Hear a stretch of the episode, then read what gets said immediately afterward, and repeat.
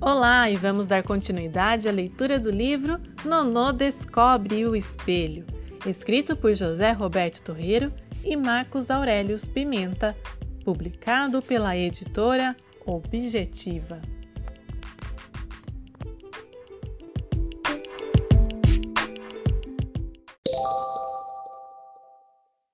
Capítulo 28 Conto e não conto. Eu contei qual tinha sido a minha ideia para Yaya Lelê, mas não vou escrever isso agora. Tanto que, em vez de ir para o capítulo 29, vou pular direto para o capítulo 30.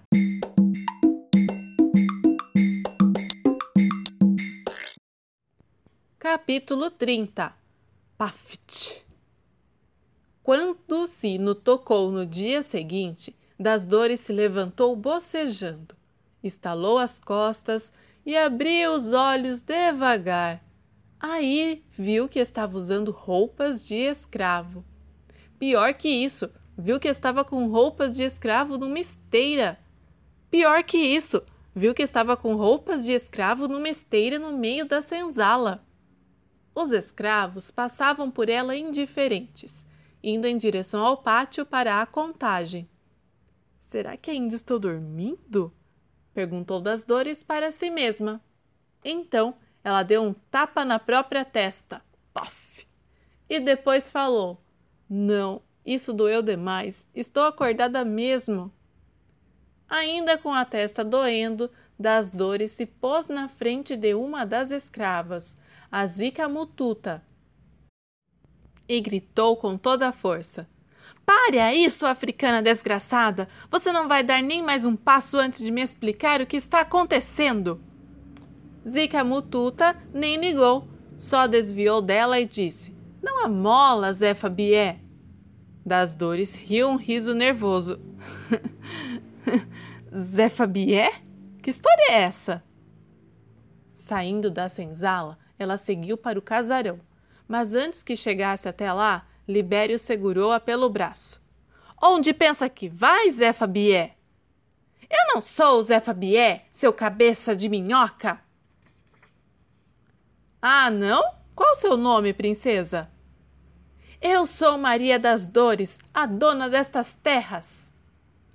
Nessa hora, os escravos rebentaram numa gargalhada. Muito zangada, ela se livrou de Libério e saiu correndo.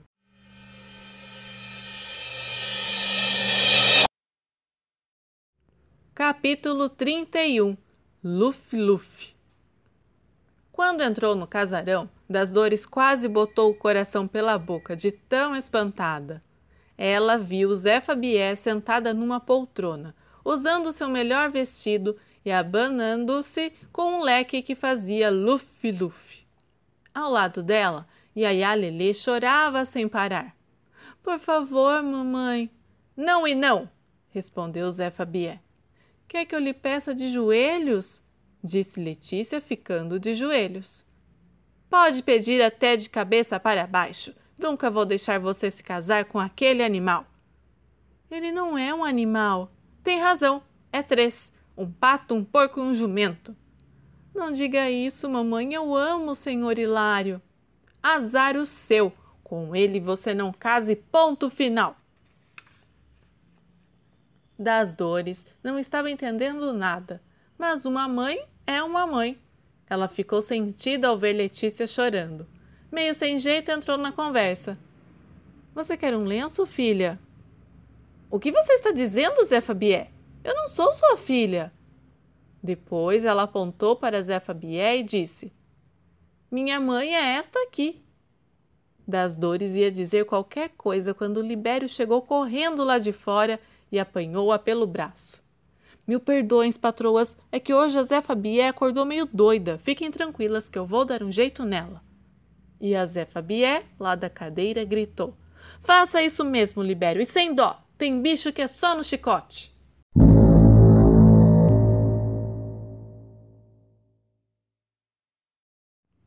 Capítulo 32 O Dia das Dores e das Dores Libério levou a das dores para trabalhar no cafezal. No caminho, todo mundo falava mal dela. A das dores é muito ruim, disse Zuzu Ambaca. Como pode fazer a gente trabalhar desse jeito? falou Pedro Congo.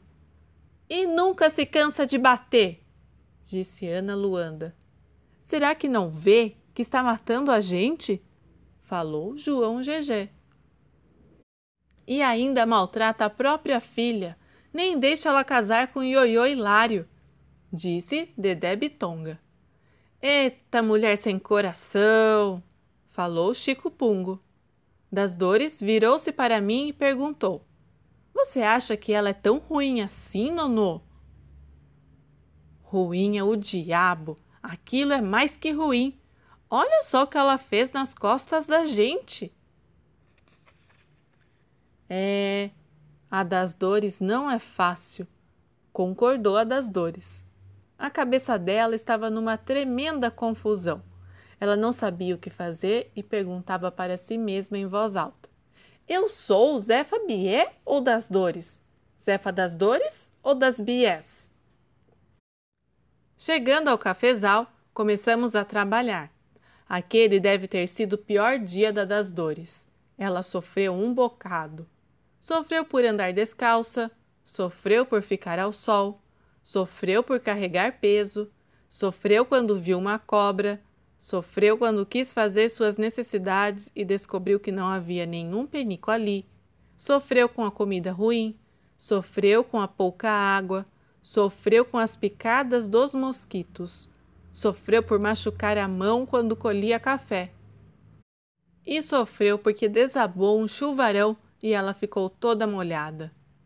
Das dores sofreu muito naquele dia, é verdade mas o sofrimento que ela sofreu num só dia era o sofrimento que os escravos sofriam todos os dias. Capítulo 33 Lá pelas dez horas, Libério assobiou. Era Zé Fabié que vinha ver se todo mundo estava trabalhando direito. Ela chegou do mesmo jeito que a das dores deitada numa rede trazida por escravos. Quando Zefa chegou perto de Das Dores e olhou para o seu cesto, viu que ela havia colhido poucas frutinhas. Mas o que é isso? Essa negra aqui não colheu nada! Me deu o chicote, Libério! Ela pegou o chicote e gridou para Das Dores: Fique de costas! A Das Dores estava tão atrapalhada, tão perdida e tão confusa que não pensou duas vezes, ficou de costas para sua dona, quer dizer, escrava. Zé Fabié já ia dar a primeira chibatada quando dei um pulo e segurei seu braço no ar. Todo mundo fez. Oh! Zé Fabié espetou os olhos em mim e gritou para Libério: Leve esse moleque até em casa. Ele vai ver o que é castigo. Enquanto Libério ia me arrastando e Zé Fabié me xingava de todos os nomes que conhecia, a das dores olhava para nós com os olhos arregalados e a boca aberta. Capítulo 34 Quá, quá, quá Quando eu e Libério estávamos chegando ao casarão, Yaya Lelê correu até nós. Como vai indo o nosso plano? Até aqui está tudo bem, respondi. Quase fiquei com pena das dores, falou Libério. Quase. Logo depois apareceu Zé Fabié, ainda carregada por dois escravos. Ela vinha com uma cara bem brava. Quando chegou perto de mim, puxou minha orelha do mesmo jeito que minha mãe Macalanga fazia e berrou: Esse moleque ainda não está em cima do formigueiro? Que moleza é essa, Libério? Eu sou a das dores, me obedeça! Eu, Libério e Yaya Lelê pensamos que ela tinha endoidecido. Mas logo Zé Fabié soltou minha orelha, deu uma risada, quá, quá, quá, e disse: Calma, não fiquei louca, não, é só brincadeira.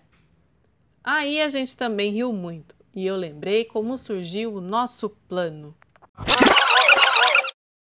Capítulo 29 o capítulo que faltava. Só para lembrar, lá no capítulo 27, Yaya Lelê chorou um choro feioso e Zé Fabié fez o jogo do espelho com ela. Vendo aquilo, eu tive uma ideia. Que ideia? Conta para mim? pediu Yaya Lelê, e eu contei. A gente podia fazer o jogo do espelho com a das dores. Você ficou louco, Donô? Se minha mãe pega Zé Fabié fazendo uma imitação dela, manda espancá-la na hora. Mas e se uma fosse a outra e a outra fosse a uma? Yaya Lelê e Zé Fabié trocaram um olhar de dúvida. Então expliquei. Essa noite, Yaya Lelê vai dar um chá de suruma para das dores. Chá de quê? perguntou Letícia. É uma erva forte, Yaya, observou Zé Fabié. Tomou, caiu. Eu continuei. Com isso, ela vai dormir feito uma pedra Aí a gente traz a das dores para a senzala e leva a Zé Fabié para o casarão. Amanhã todo mundo fala com uma como se fosse a outra e com a outra como se fosse a uma.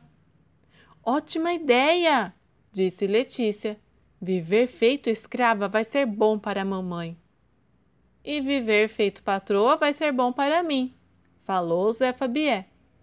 Depois contamos o plano para Libério e para os escravos, Todo mundo bateu palmas para mim.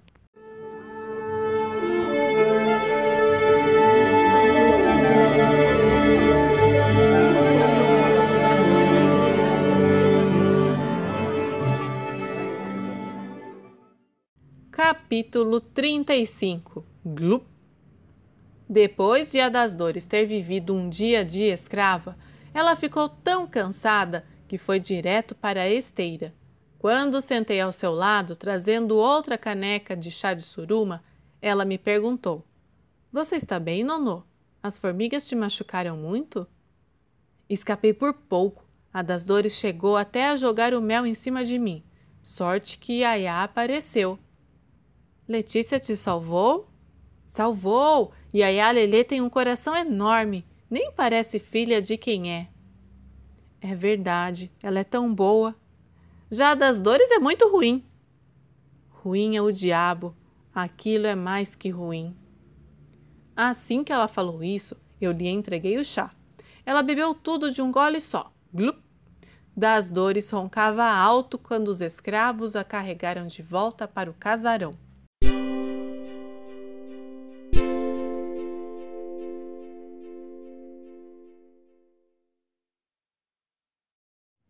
Capítulo 36 Maricotinha Quando o sino tocou na manhã seguinte, das dores abriu os olhos bem devagar. Aí viu que estava usando seu macio camisolão. Melhor que isso, viu que estava com seu macio camisolão em sua confortável cama. Melhor que isso, viu que estava com seu macio camisolão em sua confortável cama no meio de seu belo quarto. Então gritou: Letícia! Yaya Lelê correu para ver o que sua mãe queria. Tive um sonho terrível, minha filha, disse a das dores enquanto colocava suas roupas. Tenho que fazer uma coisa. Chame aquele moleque, o Nonô. Eu senti muito medo enquanto caminhava até lá. Será que ela tinha descoberto tudo? Será que ia me bater? Para meu espanto, quando me viu, ela me deu um abraço. Desculpe por tudo que fiz, Nonô. Nem bem acabou de falar, das dores saiu correndo para a senzala. Nós fomos atrás, não queríamos perder nada. Libério tinha acabado de fazer a contagem e os escravos já estavam indo para o cafezal. Então das dores gritou: Parem! Quer dizer, esperem um pouco, por favor aquele por favor soou tão estranho que todos se entreolharam. Hoje ninguém trabalha, continuou das dores. Tirem o dia para descansar. E ela não parou por aí. Apanhou-me pelo braço e levou-me até a sala do casarão. Lá escreveu uma carta. Assim que terminou, leu-a em voz alta.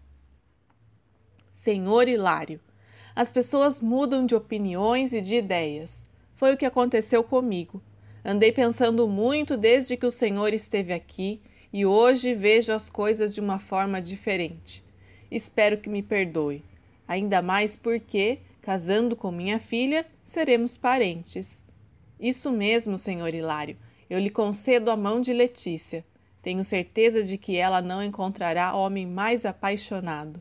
Sinceramente, Maria das Dores. Ou, se preferir, Maricotinha.